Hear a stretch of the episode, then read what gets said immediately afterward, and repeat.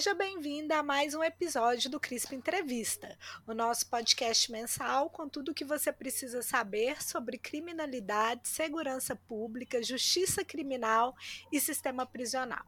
Meu nome é Ludmila Ribeiro e serei uma das entrevistadoras desta noite, junto com os meus colegas Valério Oliveira. Oi, Val. Oi, Lud. Oi, Rocha. Oi, pessoal. E Rafael Rocha. Oi, Rafa. Olá, Ludmila. Olá, Val. Olá a todos. Oi, gente. Muito bom ter vocês aqui de novo. Hoje estamos aqui com a Juliana Gonçalves Melo, professora no Departamento de Antropologia e no programa de pós-graduação em Antropologia Social da Universidade Federal do Rio Grande do Norte. Juliana, seja muito bem-vinda ao CRISP Entrevista. Ai, muito obrigado. É um prazer estar aqui com vocês. O prazer é todo nosso em poder recebê-la e conversar um pouquinho mais sobre os seus temas de pesquisa. Antes de começar com as perguntas diretamente, eu gostaria de, de, contar um pouco para os nossos ouvintes que a Juliana Mello é vice-coordenadora do curso de licenciatura em Ciências Sociais na UFRN e faz parte do grupo de pesquisa CIRS, Cultura, Identidade e Representações Simbólicas, onde fomenta a linha de pesquisa Cidade, Violência e Direitos Humanos a qual tem relação direta com os temas do nosso programa. Juliana, eu queria começar te perguntando como foi que você uma pessoa que era especialista em etnologia indígena veio para a antropologia do direito e do crime. Ou seja, como é que foi que você se apaixonou pelo sistema de justiça criminal? Bom, é, obrigada pela pergunta. É, eu comecei a, a, fazer a minha graduação logo na Universidade de Brasília, né, no curso de Ciências Sociais, Antropologia. E no terceiro semestre eu, comecei a fazer um estágio na Fundação Nacional do Índio, né, e aí comecei a me envolver com a questão das populações indígenas, e aquilo foi bastante importante na minha trajetória. E quando eu terminei a a minha graduação, eu fiquei trabalhando dois anos como consultora do PNUD e, da Unesco, né, no processo de reconhecimento de terras indígenas, né. Eu fiz duas identificações de terras indígenas, que, para quem não sabe, é um processo de reconhecimento legal das terras como sendo indígenas, né. E, é, e, sempre trabalhei mesmo com a etnologia indígena, né? Isso, esse estágio foi marcante na minha vida. Então, minha monografia foi, foi com, os, com os índios Carajá, e depois na minha, no meu, na minha dissertação de mestrado, eu aproveitei o meu trabalho que eu tinha feito como consultora da FUNAI, né? E tinha feito a identificação da terra indígena Las Casas, dos índios Caiapó, no sul do Pará. E, posteriormente a isso, eu comecei a dar aula e me envolver no, em Brasília no curso de Relações Internacionais, Antropologia das Sociedades Contemporâneas.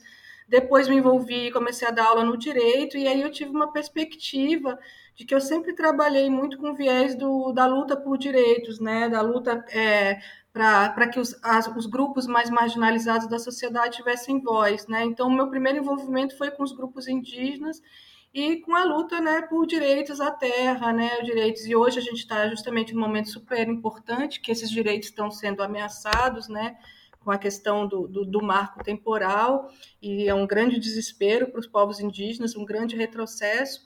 Mas percebi então que essa dimensão da luta por direitos sempre teve na minha trajetória. E quando eu vim para Natal, para o Rio Grande do Norte, né, passei no concurso em 2010, 2011 aqui na UFRN, e aí eu comecei a perceber que existia um grande vazio em relação à questão da violência e eu fui é, instigada por alunos né, que tinham projetos de extensão, queriam se envolver nessa área. Teve um projeto que foi muito importante também, que era Cinema no, no, no Presídio, em que a gente desenvolvia atividades de extensão junto com as mulheres é, no, no presídio feminino aqui do Rio Grande do Norte né? E aquilo foi me envolvendo e aí a partir de então eu comecei a orientar e aí eu entrei cada vez mais nesse nesse mundo da, do sistema prisional e que envolve né, esse processo de, de luta por reconhecimento, por justiça, por direitos, né? Mas eu acabo sendo levada muito pela pelas ocasiões, né, e pelas urgências que vão surgindo, né, no meu caminho, assim. Eu acho que tem tem um verso que eu gosto muito, né, que diz que a vida se faz ao caminhar, né? Então nesse caminhar eu vou construindo e tentando atender né, as urgências, as demandas dentro das minhas possibilidades. Né? Então, por exemplo, é uma migração grande trabalhar com etnologia, de etnologia para antropologia do crime e da prisão, mas ao mesmo tempo eu estou trabalhando né, com grupos excluídos, com grupos marginalizados, invisibilizados, estereotipados e que estão lutando né, por direitos, né, por reconhecimento. Então, é, isso faz é, a minha trajetória marcada muito por isso e dá para unir as coisas dessa forma. Eu acho que é isso.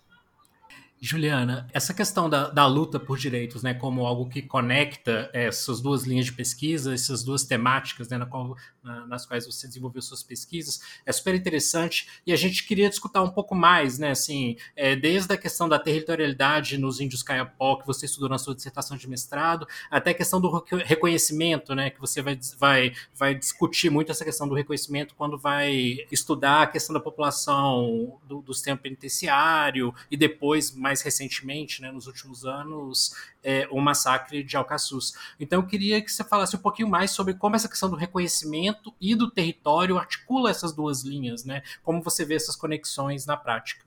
É, assim, quando eu, quando eu, eu fui fazer o. É, eu terminei minha graduação e aí fui fazer consultorias, como eu disse, né, para a Fundação Nacional do Índio, aí fiz, aí fiz duas identificações de terra e a segunda foi uma terra indígena, que é a terra indígena das casas, como eu falei, que era um, era um, uma, um, um contexto bastante interessante, porque os índios tinham. Era uma terra que tinha sido reconhecida pelo SPI antes da, da Fundação Nacional do Índio, e que os índios tinham é, saído dessa terra por uma série de questões que envolvia a, o vínculo com os fazendeiros, com os locais e com doenças que aconteceram naquele contexto.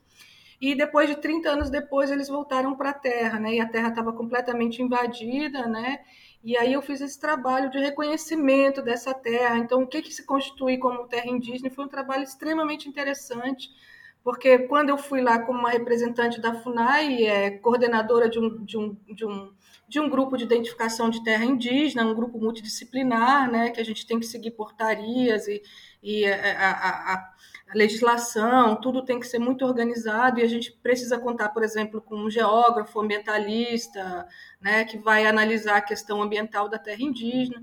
E quando eu cheguei lá no território, é, eu, é, foi bem interessante que eu fui né, como representante da FUNAI e lá, quando a gente fez o trabalho de reconhecimento daquela terra, ou seja, identificar onde é que eles plantam, onde que moram, os locais que são importantes, os cemitérios, né?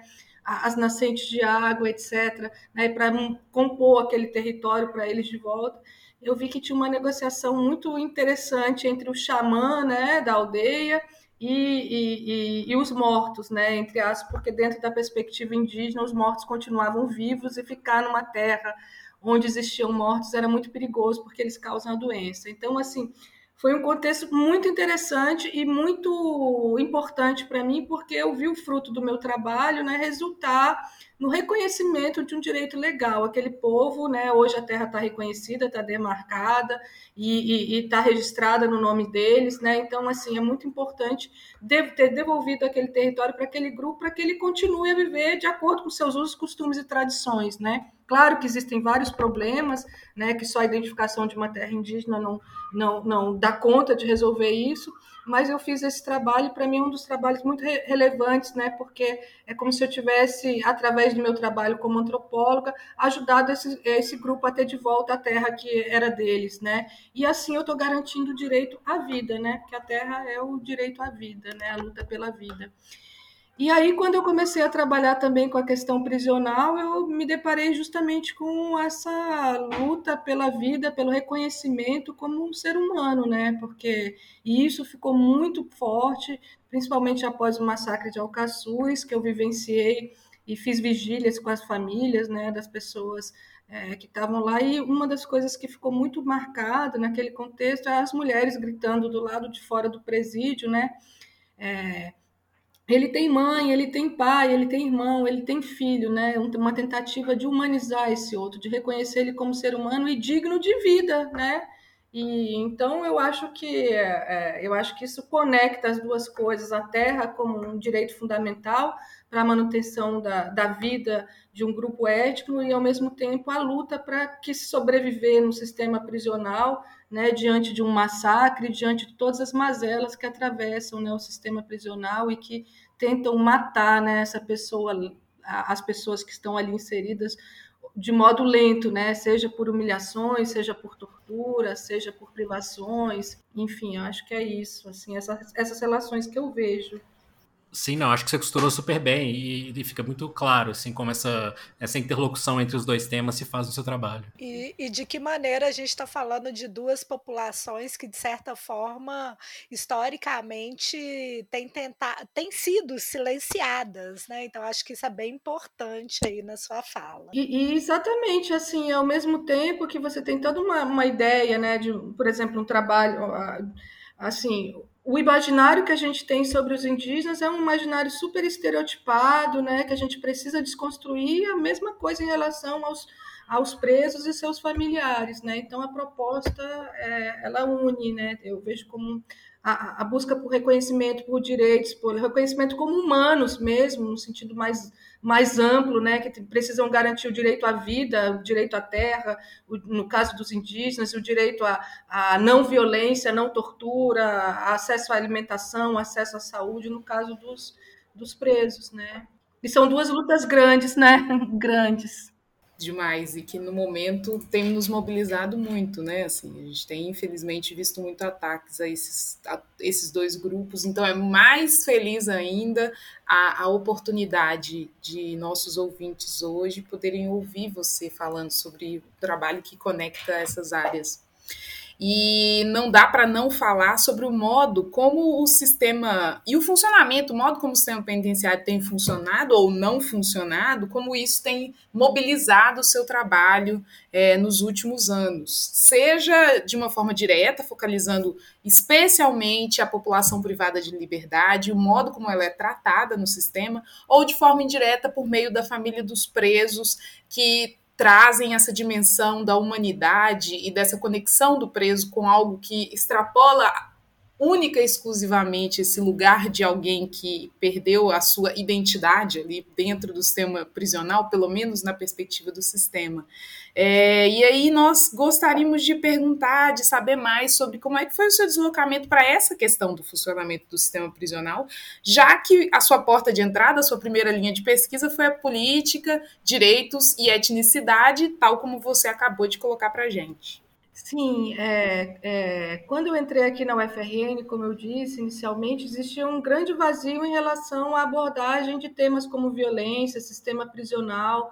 No departamento de antropologia, praticamente ninguém trabalhava com isso. E aí eu fui me encaixando ali, né, dentro dessa linha, porque trabalhava, quando entrei aqui, tinha toda uma trajetória com etnologia indígena, e uma vez etnóloga, a gente vai ser sempre etnóloga também, eu acho que a gente não perde isso.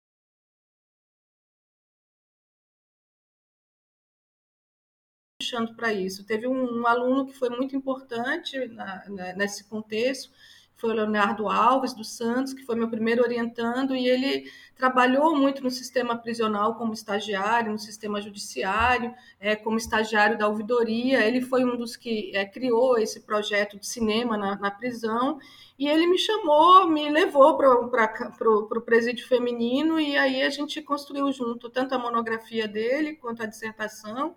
Ele agora está concluindo o doutorado na UNB, né, já defendeu, está só fazendo os ajustes finais. E assim, o Leonardo tinha um tema muito interessante, né, que era trabalhar a relação entre amor e criminalidade, solidão. E depois o Leonardo vieram outros orientandos e eu fui sendo puxada, né, por essas urgências. Depois desse do Leonardo veio um outro orientando que começou a trabalhar com visitantes na prisão, né, a maioria de mulheres. E aí gente, eu vi que tinha uma conexão entre o que o Leonardo abordava e que o José Cavalcante, esse outro aluno, estavam é, abordando, porque, por exemplo, dentro da prisão as mulheres falavam que muitas delas que tinham sido presas por causa do, de homens, por causa do amor, né, e se vitimizavam e ao mesmo tempo é, falavam da solidão que elas viviam, porque elas é, de acordo com ela, elas se dedicaram a alguém, estavam ali, enfim, depois a gente pode problematizar essas falas, mas era essa a primeira versão. E o, e o Leonardo queria trabalhar um pouco essa relação entre o amor e a criminalidade. Quando o Zé Cavalcante foi trabalhar com as visitantes, a gente já viu uma outra ideia de um amor ali nas filas, um amor, não, eu não vou largar ele, eu, eu pago cadeia junto, as mulheres se arrumando nas filas, passando por revistas vexatórias. E aí aquilo começou a me intrigar, e aí em 2015 eu fiz um, meu pós-doutorado na UNB e trabalhei com mulheres né, que entravam com drogas na prisão. Eu justamente queria, eu achava que dava para trabalhar muito bem essa conexão entre o mundo da rua né, e o mundo da família, e perceber como a, é, eu tive a sensação que as famílias é como se elas fossem criminalizadas antes de, de qualquer coisa e como se elas estivessem numa fila para serem as próximas a, ser, a serem presas, né? E aí eu quis abordar isso no meu pós-doutorado, trabalhando com as mulheres que entram na prisão e a situação extremamente vulnerável, com pouquíssima quantidade de droga, geralmente, são enquadradas né, como, é, como traficantes, né, e não tem nenhum direito a partir disso. Então, assim, é, isso, essas foram questões que me motivaram, e depois, em 2017, teve um massacre em Alcaçuz, que é muito importante na minha trajetória acadêmica também, porque e não só acadêmica, social, como cidadã, como ativista. Né? É, eu estava aqui em janeiro de, de férias, sábado à tarde começa o conflito, domingo de manhã eu e uma orientanda minha, que agora está fazendo doutorado na Universidade de Bordeaux, a gente foi para Alcaçuz e a gente se deparou com um quadro dantesco, né? É, das mulheres desesperadas, ganha, é, querendo saber se o filho, se o marido, se o irmão, se o, se o tio estava vivo e recebendo tiro de borracha dos agentes penitenciários lá do lado de fora. E vi pessoas recebendo a notícia que o marido tinha sido decapitado e reagindo aquilo lá. E assim, foi um quadro bem desesperador. E quando eu chegava, quando eu cheguei lá, as mulheres é, me abraçaram, uma das mulheres me abraçou, caiu nos meus braços, e aí eu, eu vi que eu estava envolvida naquela situação e que não, não, a gente não teve, é, naquele contexto, a OAB falou que nenhum advogado deveria ir para lá, que era muito perigoso, parece que toda a preocupação da cidade era conter os presos para que eles não fugissem, né? E aí eu comecei, passei dez dias, eu e meus alunos, fazendo essa vigília com essas famílias, e que eles falavam para mim: você é o direitos humanos, você é o direitos humanos. Eu falava: não, não sou direitos humanos, eu sou uma professora. Mas eu percebi que, como professora, estando lá com eles, eu podia levar uma água, eu podia. É, eu, eu, quando a gente, eu e meus alunos estavam com eles, num, a, os agentes penitenciários não, não atiravam é, bala de borracha para o lado das mulheres, né? Então eu fui observando aquilo e aí ao longo do ao longo do tempo eu acabei sendo transformada mesmo nos direitos humanos e comecei a receber muitas e muitas denúncias das famílias, né? Denúncias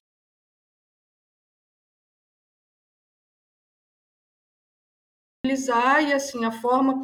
E também todos eu precisei inclusive depois das denúncias que eu fiz eu precisei sair de Natal porque eu fui ameaçada. Eu passei um ano fora daqui né?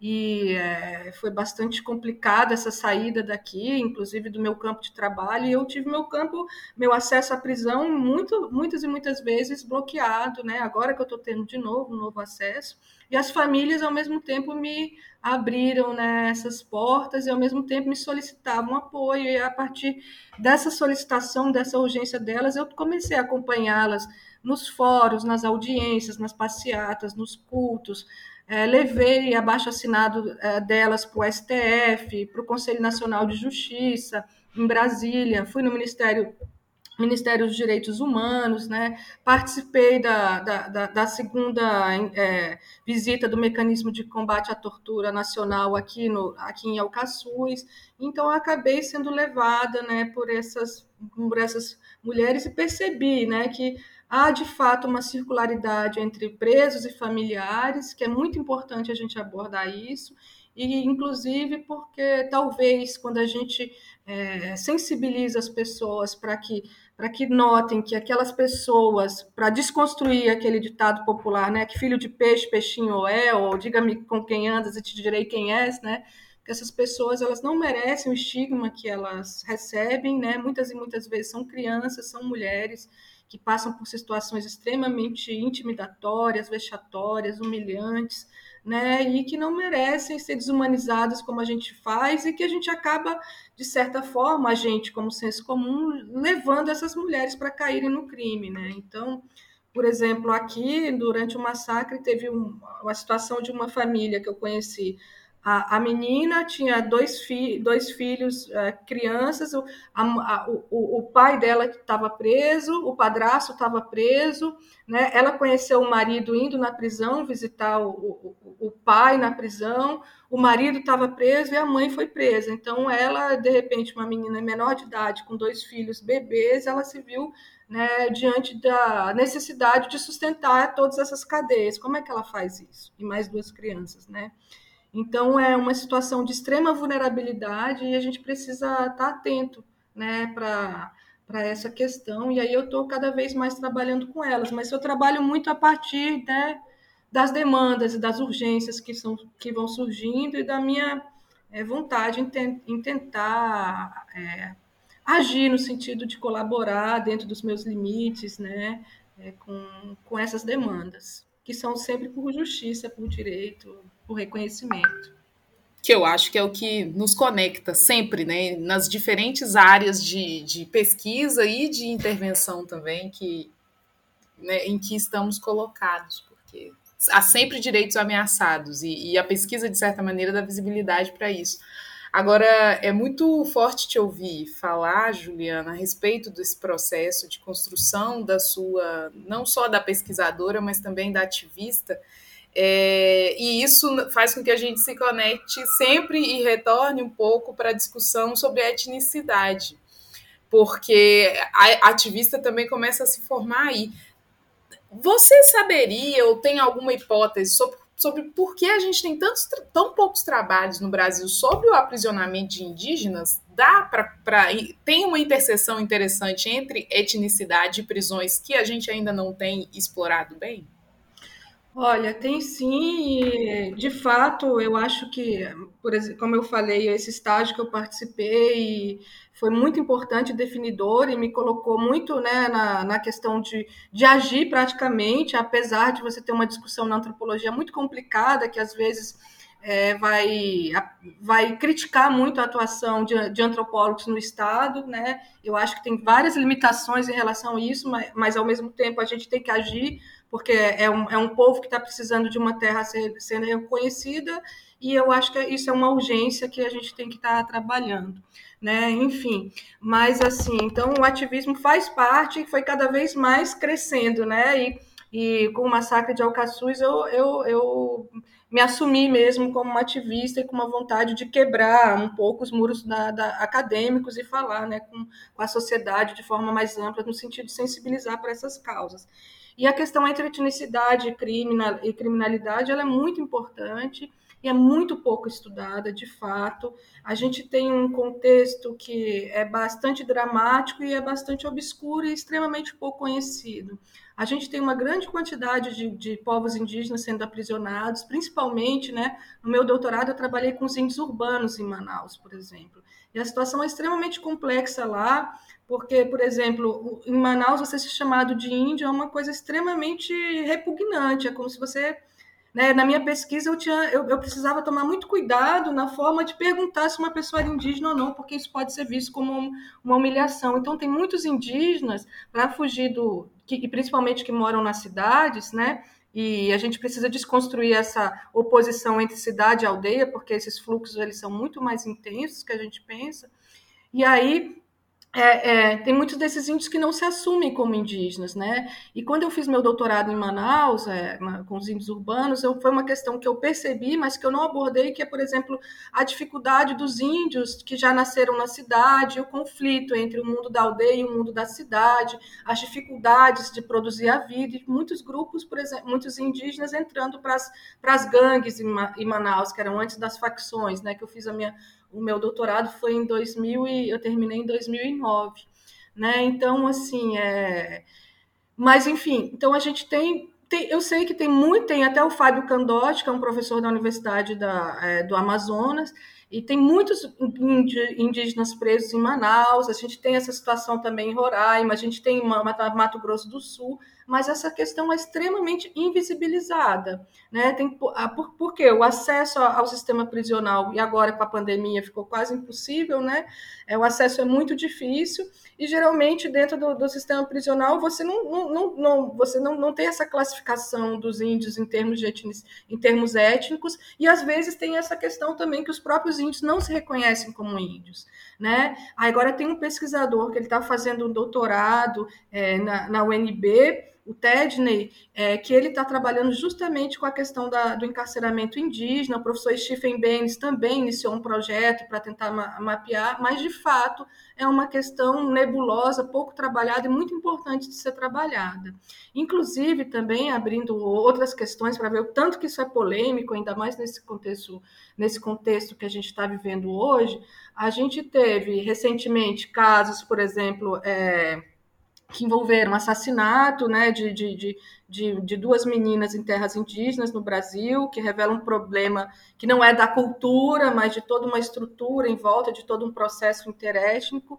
E, assim, é, tem um professor também que fez pesquisa no Amazonas e que, é, com grupos indígenas, e que viu claramente como os grupos, é, por exemplo, o PCC, ele tem o primeiro comando da capital, facção paulista, acho que todo mundo sabe, né? ele tem interesse em conquistar e dominar as rotas de tráfico internacional, né, de cocaína, e a Amazônia é uma rota importante, né? Então, a, as facções estão entrando em terras indígenas amazônicas também. Há casos, por exemplo, esse é, que eu fiquei sabendo, né, através desse colega que fez uma pesquisa lá, é, que às vezes os índios estão trocando, levando cocaína por, e trocando é um quilo de, eu levo um quilo de pasta base né, no barco aqui para não sei aonde, para São Gabriel da Cachoeira, para Manaus, e eu troco por um litro de cachaça. Então isso é uma realidade muito complicada, muito cruel e que praticamente ninguém está estudando sobre isso, né? Envolve também um estereótipo que a gente cria sobre os índios, como se vivessem né, numa comunidade harmônica,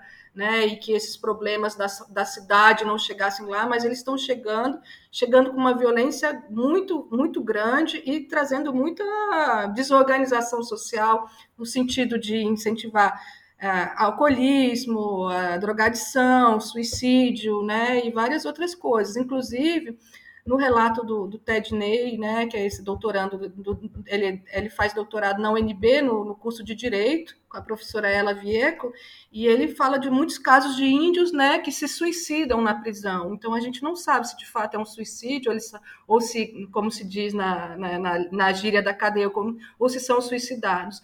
Mas, assim, é uma realidade crescente, cada vez mais esses índios estão é, sendo envolvidos na, nessa, né, nessas questões e a gente não sabe praticamente nada. E há, pra, e há um grande tabu também né, em relação a destrinchar melhor essas, essas nuances e um grande perigo também né, de você estar é, tá trabalhando com o tema, mas é, é, é forte, é, é uma questão pungente, emergente e importante. Acho que é isso.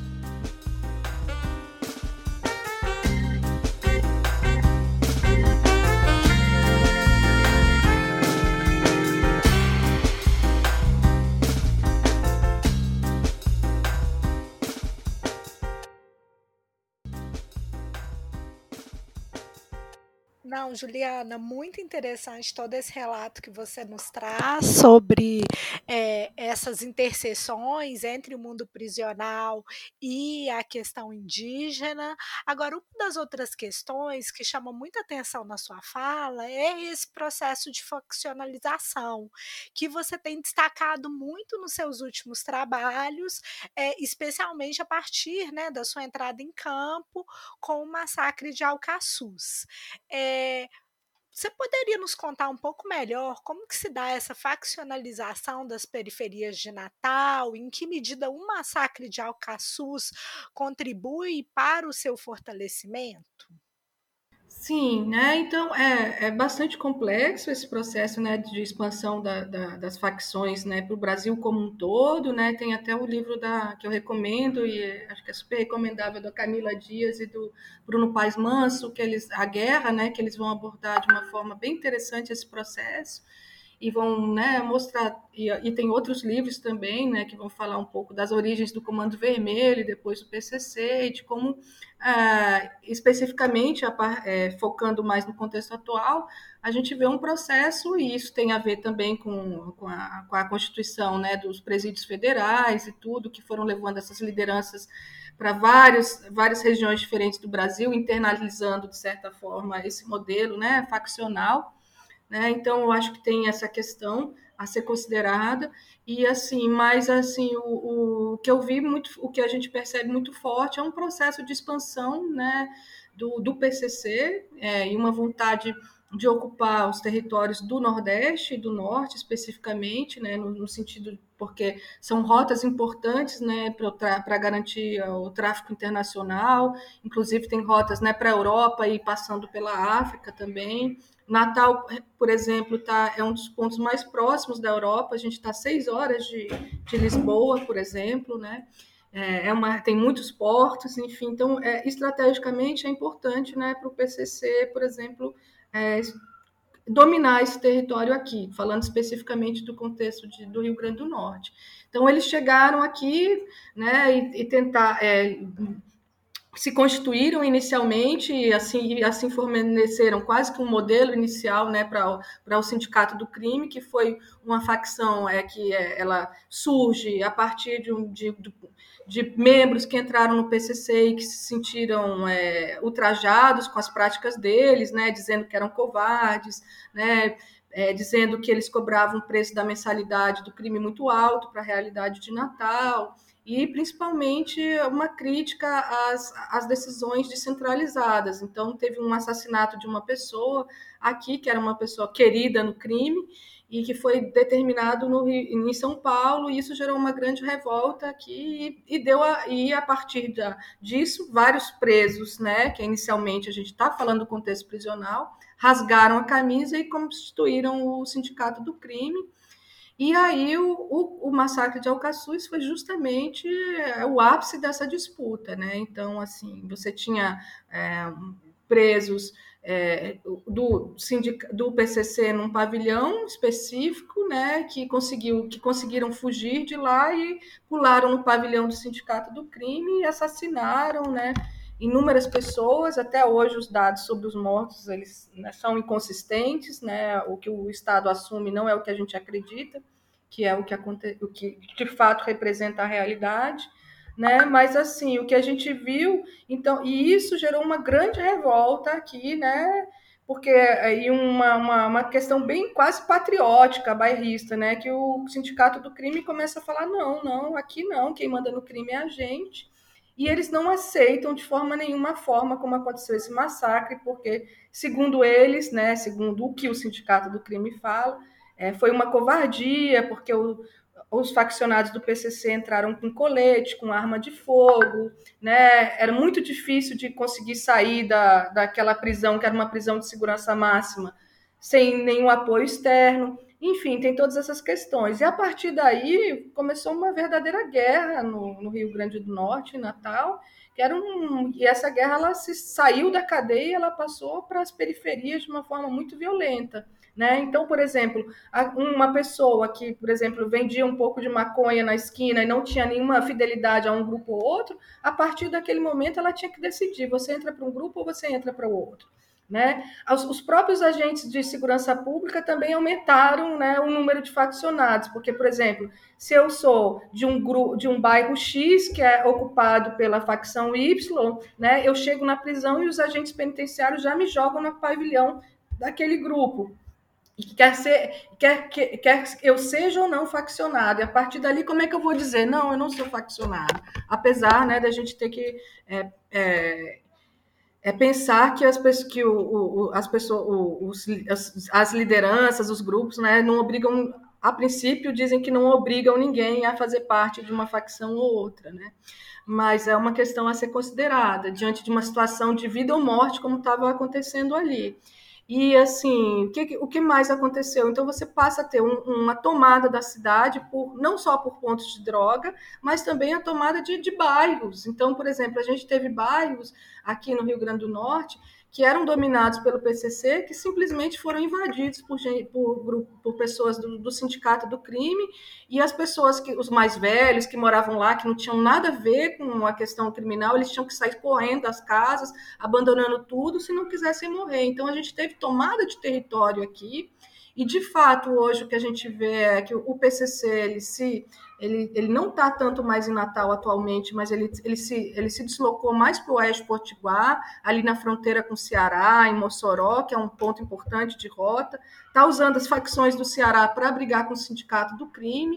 Né? E hoje o que a gente vê é que a guerra diminuiu, mas o massacre foi extremamente importante, inclusive para é, transformar um, as facções em, em muito jovens, né? porque você não tinha tanta gente para lutar uma guerra que eu estou falando, inclusive, de disputa por território, disputa de metro a metro por território, né? E aí, o, ó, tanto o PCC quanto o Sindicato do Crimes, eles começaram a aceitar nesse contexto, 2017, 2018, é, pessoas cada vez mais novas para serem soldados, né? Para lutarem essa guerra. E durante muito tempo ficou as famílias e todos e todo e todo pessoal da quem é da cadeia sempre tem muito medo de que um novo massacre ocorra, né? Então é é, e, e, aí tem também uma memória, da memória que foi feita, um desejo de vingança, né? Então, é, aí aqui você cria uma estrutura bem nefasta, porque você tem um, um, faccionado que mata o policial, o policial que vai matar cinco faccionados, o faccionado de, um, de uma facção que vai matar outra, outro de outra facção. E aí, por exemplo, eu vi muitas mulheres sendo, sendo inseridas nesses círculos, muitas mulheres assassinadas. Então, por exemplo, dentro do contexto do, logo após o massacre. É, eu, por exemplo, por exemplo, colocava no grupo a Juliana, Juliana Mello, ela está na, é, namorando com fulano do bairro tal e ela é, ela é X9. Juliana está decretada, era um, um, um, é, um decreto de morte, né? Quando me pegassem, poderiam me matar. Então, eu vi todo esse processo acontecendo. Hoje, com a pandemia, a gente está com muito menos dados uh, sobre isso. Houve um silenciamento aqui no Rio Grande do Norte. Uh, tem muitos, uh, muitas lideranças do Sindicato do Crime que diz que agora entraram para para o mundo de Deus, que se, se, evangelizaram, as famílias estão com pouco acesso às prisões com a pandemia, né? Então, de fato, a gente não sabe muito como é que está essa situação atualmente hoje, mas ainda a presença do Sindicato do Crime é muito forte aqui no Rio Grande do Norte e o PCC ele está mais deslocado ali para o Oeste Potiguar agora. Não sei se eu respondi, se eu fui muito evasiva. Não, acho que super respondeu e, e já levou a gente para uma próxima questão que, que nós estávamos discutindo internamente aqui, que era justamente é, o papel, né, assim, a participação feminina, principalmente é, da, das companheiras, enfim, né, de toda essa rede de suporte é, das pessoas, do, dos homens encarcerados, qual o papel delas nessas dinâmicas faccionais, né, principalmente faccionais, pensando principalmente que é, a, grande, a maior parte da literatura sobre facções criminais no Brasil é, enfoca os atores masculinos, né? Eu consigo me lembrar do, do Proibido Roubar na Quebrada, né? Da, da Karina Biondi, que acho que é um, uma obra, né? É a tese dela que é muito marcada por esse olhar é, para, é, para as mulheres, né? Sentir, é, que vão fazer as visitas para as familiares, né? Para as companheiras desses presos. É, mas eu queria discutir um pouco mais sobre como nessa pesquisa, nessa, na sua pesquisa, Juliana, é, qual o papel das mulheres nessas organizações, né, e nessa dinâmica do Sindicato do Crime, do PCC e das disputas faccionais em Natal. Então, o papel das mulheres é, é por um lado, é super importante. Eu acho que as mulheres têm um papel fundamental pra, na humanização dos presídios e elas têm um papel fundamental também na diminuição de violações de direitos humanos, né? Porque essas mulheres elas são fiéis, extremamente fiéis e passam por situações extremamente humilhantes, vexatórias, né? Então, por exemplo, é, ficar horas e horas debaixo do sol, debaixo da chuva, num, num terreno cheio de lixo, por exemplo, aqui, passar por uma revista e ser humilhada, né, falar que está fedendo, enfim, várias, várias questões difíceis, ou você está com um sutiã de uma cor que você que eu não gostei, volta para casa, porque as regras vão mudando o tempo todo, né? Então, assim, as mulheres são muito resistentes, são muito guerreiras, né? E elas carregam junto a, a prisão dos seus, das suas famílias, principalmente dos homens, né? Eu, geralmente elas, elas, elas puxam, elas dizem, usam esse termo, né? Puxar a cadeia junto, né? Puxa a cadeia junto com o marido, com o filho, com o tio. Mas, mas essa solidariedade com outras mulheres da família, ela não é a mesma. Inclusive porque muitas e muitas mulheres, quando são presas, falam assim: nossa, eu passei por tanta dificuldade e eu não quero que minha mãe passe por, por, uma humilhação de ter que me visitar. Então, eu não quero que minha mãe ou meu filho venham me visitar. Então, quando essas mulheres entram na, na prisão, elas são extremamente abandonadas, né? Então, assim, mas elas não abandonam, não abandonam nunca, principalmente não, e não abandonam seus homens, né? Sejam filhos, sejam marido, seja um irmão. Eu vi isso muito forte, né, em toda a minha trajetória acadêmica, nos meus estudos. E assim, o crime é muito masculino, a tônica dele é muito masculina, então, assim, é, é uma visão muito estereotipada de virilidade, de agressividade, ah, de associação entre arma e sexualidade, reconhecimento e arma, né? Então, a gente. É, essas ideias muito estereotipadas do homem viril, pronto para a guerra, né? É, ela, que não é covarde, que enfrenta o medo, isso é muito importante no mundo do crime né? E muitas vezes a, e o mundo do crime ele, ele acaba reproduzindo todas essas estruturas, né, desiguais de gênero, né? Porque as mulheres, embora elas sejam muito importantes, que geralmente agora com a pandemia está diferente, porque elas só estão tendo aqui no Rio Grande do Norte acesso ao, aos presos, né, por sistema de vídeo e aí as pessoas não podem falar muito, mas geralmente a, a, são as famílias que sabem o que está acontecendo. Então, por exemplo, é, tenho um filho que levou um tiro de borracha na perna, é a mãe que sabe que aquele filho levou um tiro de borracha, ela vai tentar acionar é, o judiciário para fazer um exame de corpo de delito, é ela que vai ser ameaçada muitas, muitas vezes. Então, ela tem um papel fundamental, e como eu disse né, no começo dessa entrevista, quando estava falando do massacre de Alcaçuz, cada vez que começava tiro, fogo dentro do massacre, elas gritavam em cor, né? Ele tem mãe, ele tem pai, ele tem filho, né? Então, acho que as mulheres têm um papel fundamental nessa humanização do outro e da luta por direitos, né? Da luta contra a tortura, e muitas vezes elas, mas o que acontece? Elas são extremamente criminalizadas por isso, sua voz é extremamente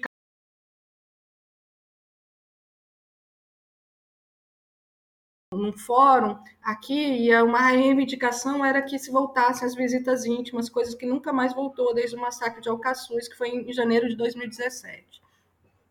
E as mulheres, então a gente, eu fui no fórum de Nízia Floresta aqui, que é vinculado a, a, a Alcaçuz, com elas, a gente fez uma reunião com o juiz, e elas estavam falando assim, olha, eu quero muito que volte a ter a visita íntima, seu juiz. E aí o, o juiz falava para ela assim, não, mas para que que você quer visita íntima?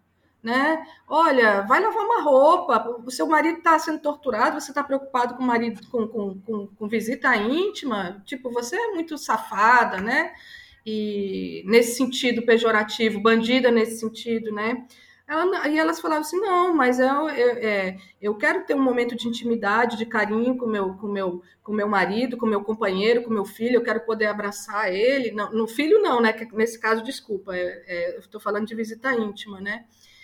E é um momento, eu acho que todo casal quer ter um momento de privacidade, justamente no, quando você fica tanto tempo longe da sua família, e é ali nesse momento de intimidade que eles contam o que está acontecendo, que as mulheres levam para fora né, o que está acontecendo lá dentro e tentam buscar ajuda, seja através de um remédio, né, que para um remédio simples que ele esteja precisando, que ele está sofrendo lá dentro da prisão e que, e que ele não recebe. Né? Então tem todo, tem todo, tem todo esse processo. Mas aí voltando para essa, para essa, esse dia que eu estava nessa audiência, né, nessa conversa, né? Aí o, aí o, o, juiz no final falou assim: olha, vocês nunca mais vão ter direito à, à visita íntima aqui. Aí, aí, aí elas falaram, mas por quê? Aí ele falou assim: porque o marido de vocês, quando vocês chegam na prisão, o marido de vocês, então Juliana chegou na prisão, Pedro é o marido de Juliana, e o Pedro vai fazer Juliana é, fazer sexo com, com Jair, com, com, com, com Fernando, com Rodrigo, né? Porque vai usar você como, é, como moeda de troca lá para conseguir o que ele está falando. E muitas dessas mulheres elas falavam assim: não, mas meu marido nunca ia fazer isso. A gente tem uma série de regras dentro da prisão. Né? Por exemplo, quando o familiar passa, os, os presos têm que olhar para baixo, eles não podem olhar para a mulher do outro. Tem uma série de regras nesse sentido, né? Ou seja, e elas, e por mais que elas dissessem, não, e não estou negando que isso não aconteça em alguns casos, em algumas situações mais dramáticas, mas muitas das mulheres falaram: não, meu marido nunca vai me submeter a isso, mas o, mas o juiz não queria nem saber, e de fato, até hoje você não tem mais a visita íntima. Então, assim, elas têm, para simplificar, elas têm uma importância muito grande, mas ao mesmo tempo elas são muito marginalizadas, tanto pela sociedade quanto pelo judiciário, que não acredita no que elas falam, sempre vê elas como mentirosas, exageradas, neuróticas, histéricas. E eu, inclusive, quando quando comecei a fazer muita denúncia de tortura aqui, um juiz falou assim: ah, a professora é histérica, é neurótica, ou seja, bem aquelas representações é, estereotipadas sobre como uma mulher é, para desconstruir a sua, a sua voz, né? falar que ela não está dizendo a verdade. Mas, enfim, tem esse lado, e mas tem um outro lado também que tem cada vez mais mulheres entrando para o mundo do crime, e elas entram também como uma opção de trabalho, né, como uma fonte de renda, às vezes são levadas pelas contingências, ou seja, você tem várias pessoas dentro da prisão que vocês têm que sustentar, e de repente o crime é uma, é uma, é uma possibilidade é, que vai gerar dinheiro mais rápido do que você ser empregado é, ser um agente, um assistente de limpeza, por exemplo, e ganhar um salário mínimo que vai ter desconto no final e que não vai pagar nem as contas e nem ajudar as pessoas que estão na cadeia porque o Estado não dá nada. E tem cada vez mais mulheres que entram no mundo do crime, mas elas entram de novo numa posição sempre é, subalternizada. Né? Temos lideranças do crime, tem até um, vários, tem alguns trabalhos, por exemplo, a é, ah, lembrei, o trabalho da Luciana Oliveira, que é Crime é Coisa de Mulher, que ela trabalhou com lideranças na, no, na cadeia feminina do Recife, em Pernambuco. E ela vai trabalhar só com mulheres na liderança. E te, eu agora participei de uma banca de qualificação de mestrado da UF, e que tem uma menina que é a Thaisa Ruas, uma mestranda, que está trabalhando com lideranças do crime numa favela do Rio de Janeiro. Mas é impressionante como quando essas mulheres elas assumem o lugar do crime, eu fiz até uma resenha sobre isso na, área antropológica, quando eu, eu fiz uma resenha sobre o livro da Crime é Coisa de Mulher, elas assumem papéis que são masculinizados também. E no crime é coisa de mulher, por exemplo, elas falavam, quando eu falei assim, olha, eu mato como homem, né? Eu, eu, eu bato como homem, e olha, no, na minha, na, no meu grupo aqui, eu não emprego nenhuma mulher, porque mulher não sabe trabalhar. Né? Aí, por exemplo, é, no, no, trabalho da, da Thaisa Ruas, a gente via muito essa questão também das mulheres, assim, que elas falavam assim, no final, é, eu sou, desculpe até usar o termo, né, mas ela usa muito esse termo que é um termo nativo, né, assim, que valoriza muito as mulheres que colocam a, usa a ah, botar a buceta na mesa, né, então é muito valorizada a mulher que, que que se bota na mesa, que é, é, crime. Mas, ao mesmo tempo, no final, ela sempre é isso, é essa representação, porque ela nunca vai ter acesso a, a, aos mesmos cargos que os homens, é sempre numa posição inferiorizada, e quando ela acende, ela acende representando justamente esses estereótipos. Então, muitas, nessa dissertação que está em elaboração da Thaisa Ruas ainda, por exemplo, elas falam, inclusive, ah, eu tenho que namorar agora com outra mulher, não posso mais namorar com homem. Então, assim, é um mundo muito machista e muito perverso e muito difícil é, romper essas, essas estruturas de hierarquização para baixo das mulheres de um modo geral. É muito dramático. Eu acho que a gente não consegue quebrar esse, esse, esse, esse rótulo, mesmo que muitas e muitas mulheres tenham cada vez mais no crime assumindo postos importantes mas elas se colocam como eu mato como homem, eu gerencio como homem, eu não emprego outra mulher porque é uma xoxota e vai dar problema no final. Enfim, é, é um pouco essas questões que eu queria colocar. Então, tem vários vieses. Uhum. Não, e a gente aprendeu muito, com certeza. E se viu em alguns momentos, né, essa, essa acusação da histeria, do quanto a gente é desequilibrada, que passa por essas mulheres e também por nós em nossos espaços de trabalho, de vida pessoal. Sim. São coisas que a gente vive cotidianamente, né? Mesmo não estando no mundo do sim. crime. Exato, dia sim, dia também. Então, enfim. Mas parece que no mundo do crime isso ainda é mais exacerbado ainda, né? É uma coisa bem muito forte. Certamente, principalmente eh, esse contrassenso, né? Isso que parece ser uma contradição que você aponta agora, né? A, a própria mulher ela se manifesta, ela tem comportamentos que são condizentes com o que seria esperado de um comportamento masculino e a própria rejeita a inserção de mulheres na atividade, porque essas mulheres, então, elas teriam um comportamento, uma prática que seria mais parecida com o que é esperado de mulheres. Então, é como se a mulher na liderança não pudesse é, manter uma identidade, uma empatia, uma proximidade maior com outras mulheres, que é uma dinâmica que talvez a gente tenha vivido menos, né? A gente viva menos em outros espaços. É claro que talvez em espaços mais masculinos, mais machistas, sim, mas, enfim. Sim.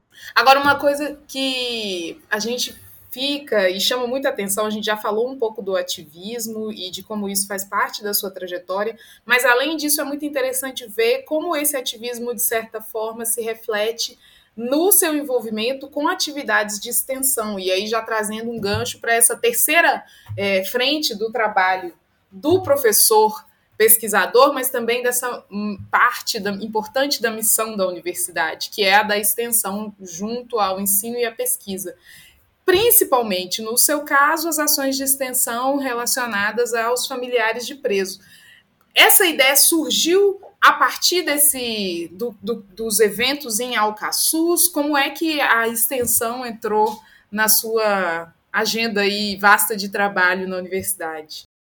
Então, essas são duas questões, né? Primeiro, que eu entrei numa universidade, a UFRN é uma universidade que valoriza muito a atividade de extensão, né? A gente tem uma proximidade muito forte com a sociedade de modo geral, isso é valorizado, inclusive, né, na, nos nossos currículos, na nossa progressão é, acadêmica, tudo isso. Então, tem esse lado também do vínculo da universidade com a sociedade, que é muito mais forte. Por exemplo, eu vim da UNB, estudei na UNB, dei aula na UNB em 2018, e eu vejo que essa proximidade tão forte não é não é tanto como aqui no Rio Grande do Norte. Então, tem esse lado também. Inclusive, no nosso curso, a gente tem é, uma, uma disciplina que, é, que é, envolve construir um projeto né, e, e fazer uma ação de extensão com esse projeto, implementar esse projeto, que é bem interessante. Fora isso, eu sempre tive uma, um, um, viés ativista e é muito bom também esclarecer que eu não tinha pesquisa em Alcaçuz antes, de, antes do massacre, né? Eu, na verdade, a minha, é, a minha, a minha, a minha, eu cheguei lá como uma curiosa com a minha aluna Natália, que eu, Natália que hoje está fazendo doutorado na França, né? E a gente chegou lá como quase curiosas, pesquisadoras do sistema é, prisional. Natália trabalhava com mulheres presas né? E a gente de repente se viu em, é, amarrada, né? E conectada numa, numa, numa rede que eu não consegui mais sair dali e sempre tenho essa vontade de atuar muito mais forte com, a, com as famílias. Então, assim, não, aí a, a, gente encaminhou diante do, de toda a situação tensa. Eu e um grupo de alunos nós encaminhamos um pedido de medida cautelar para a OEA, né, relatando talvez seja um documento mais completo que se tem sobre o massacre são quase 118 páginas que a gente faz, né, que a gente descreve os, a vigília toda que a gente fez, a gente reúne uma série de documentos. Então, foi uma ação né, de, de, de tentar fazer um ativismo no sentido, mas a gente não teve necessariamente o apoio da universidade. Né? Foi um, a gente buscou, mas tivemos apoio da ABA, né? tivemos a, apoio da Human Rights Watch e uh, Anistia. Uh, Anistia Internacional. Então a gente teve alguns apoios, mas a, a universidade nesse contexto ela não quis, né, é, não quis se envolver, né? Mas enfim, isso é outra, isso é outra questão. Mas assim, é, e aí eu tenho desde então eu tenho trabalhado com muitas ações de extensão, geralmente voltada para justamente para presos, é, porque é muito importante para mim tentar contribuir em algum sentido, não somente para entender o sistema, para dar maior visibilidade, mostrar a complexidade, as estruturas que estão envolvidas nesse sentido. Eu acho que é, eu dou aula de direitos humanos, tem três semestres, né, é uma disciplina que tem mais de 60 alunos e geralmente tem 140 alunos esperando na fila para entrar, e é uma disciplina para o curso né, para toda a universidade, e aí eu sinto que tem um ativismo ali, que na verdade que é construído no dia a dia com, com os alunos, no sentido de que eles chegam é, muito resistente à noção de direitos humanos e a gente tem que só anunciar a questão prisional, porque já chega com aquela ideia de que é, direitos humanos só serve para bandido, então eu faço todo um passeio com eles por é, Afeganistão, Bósnia, Ruanda, né, antes de, de, abordar a questão prisional, e aí sim, aí eles se sentem sensibilizados e vão ser multiplicadores né, da ideia. Então, acho que isso é uma forma de ativismo e tem projetos de, de, de, de extensão propriamente ditos. Né? Alguns eu não consegui é, construir até o final, porque eu, depois das denúncias que eu fiz aqui, eu tive um acesso bloqueado no sistema prisional, e agora eu voltei com um projeto, agora é um projeto de extensão com com, é, com presos da APAC, né, que a APAC é uma associação de proteção, de acolhimento e proteção a, a, aos condenados, que é uma antítese, de certa forma, das prisões, né, é, ali a, a, família é valorizada, eles têm a possibilidade de participar de vários projetos, e agora gente, eu estou com um projeto com eles, né, que é, é remissão de pena pela escrita é, restaurativa, né, a ideia de que, através da escrita, eles, é, essa escrita eles possam ganhar remissão de pena e ao mesmo tempo a gente possa construir né, um, um, um, livro autobiográfico sobre eles em que eles colocam sua voz e se sintam empoderados a partir disso. Então tem sido um projeto bem legal. Só estou trabalhando com, com literatura que foi escrita por, por outros por outras pessoas que passaram pelo sistema prisional para motivá-los, ou pessoas igual vocês escreveram esse livro. Estou bastante empolgada, mas é um trabalho muito difícil também porque é, a maioria dos presos, como a gente sabe, tem baixíssima escolaridade, às vezes eles não sabem sequer ler, né?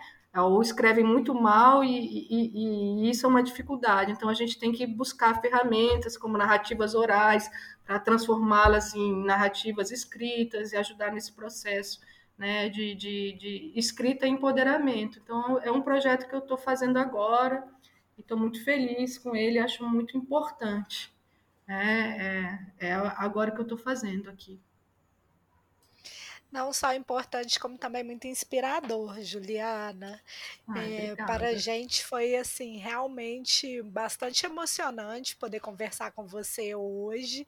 Nós aprendemos enormemente sobre é, como que o mundo prisional se entrelaça com o mundo indígena e sobre demandas de pesquisa, temas com temas com os quais a gente geralmente não trabalha e que merecem ser melhor abordados, e especialmente foi uma entrevista que nos deixou muito emocionada, muito emocionadas em razão de algumas questões que você sublinha e que me parecem muito importantes, especialmente como que as famílias de presos terminam sendo criminalizadas ao longo desse processo de aprisionamento. Então a gente queria te agradecer enormemente pela sua disponibilidade em conversar com a gente, em nos ensinar tanto.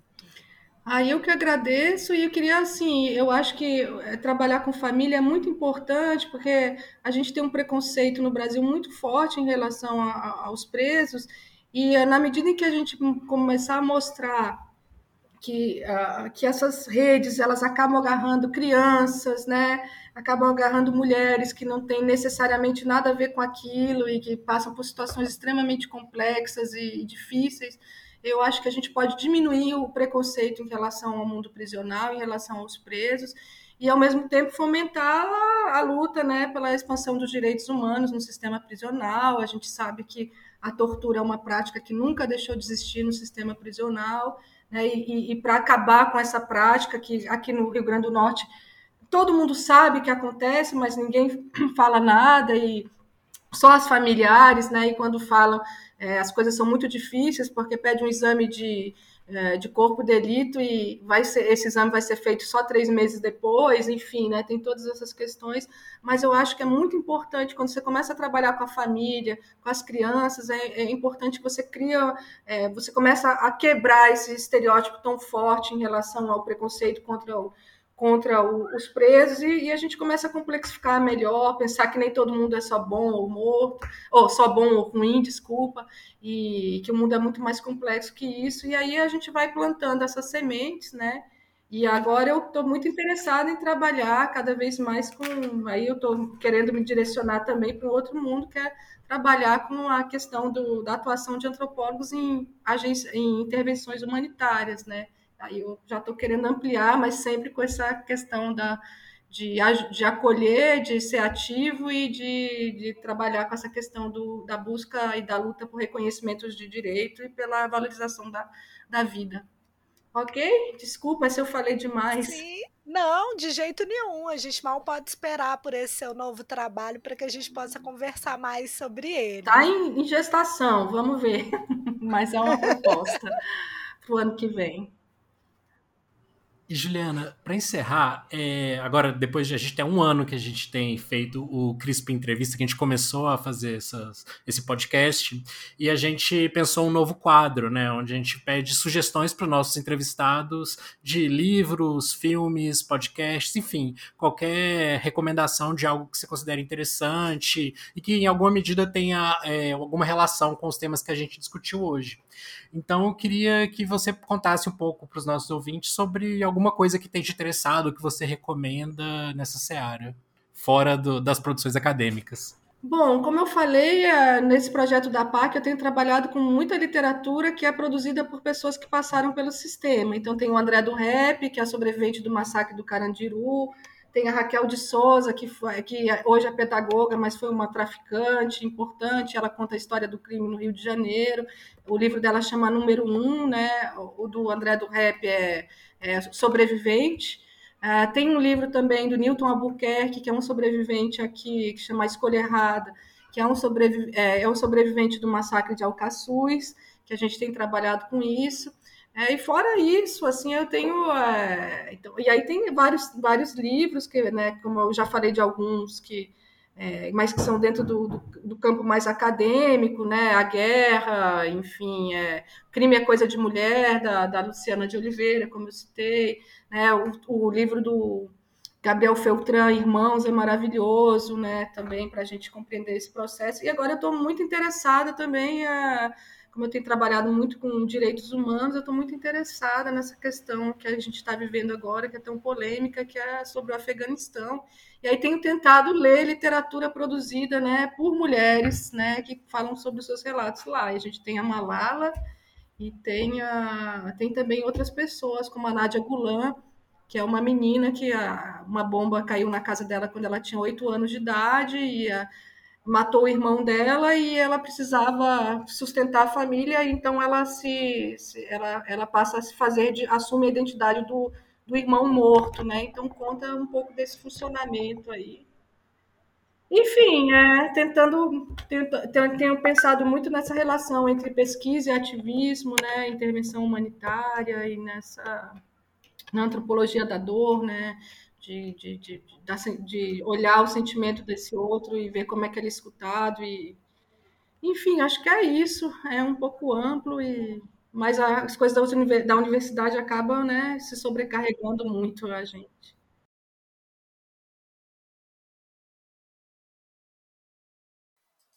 É, de como a universidade nos sobrecarrega, nós três entendemos muito bem. É, exatamente. Mas ainda assim temos indicações muito interessantes, viu, Juliana? Eu agradeço não apenas por elas, mas também pela entrevista, pela disponibilidade, por ter é, nos ensinado hoje durante essa entrevista. Foi uma oportunidade incrível para nós três e também para os nossos ouvintes. Agradeço muito, espero que a gente se encontre em outras oportunidades. Agradeço também aos ouvintes e a gente se encontra no próximo CRISP Entrevista. Mais uma vez, muito obrigada também. Foi um prazer estar com vocês.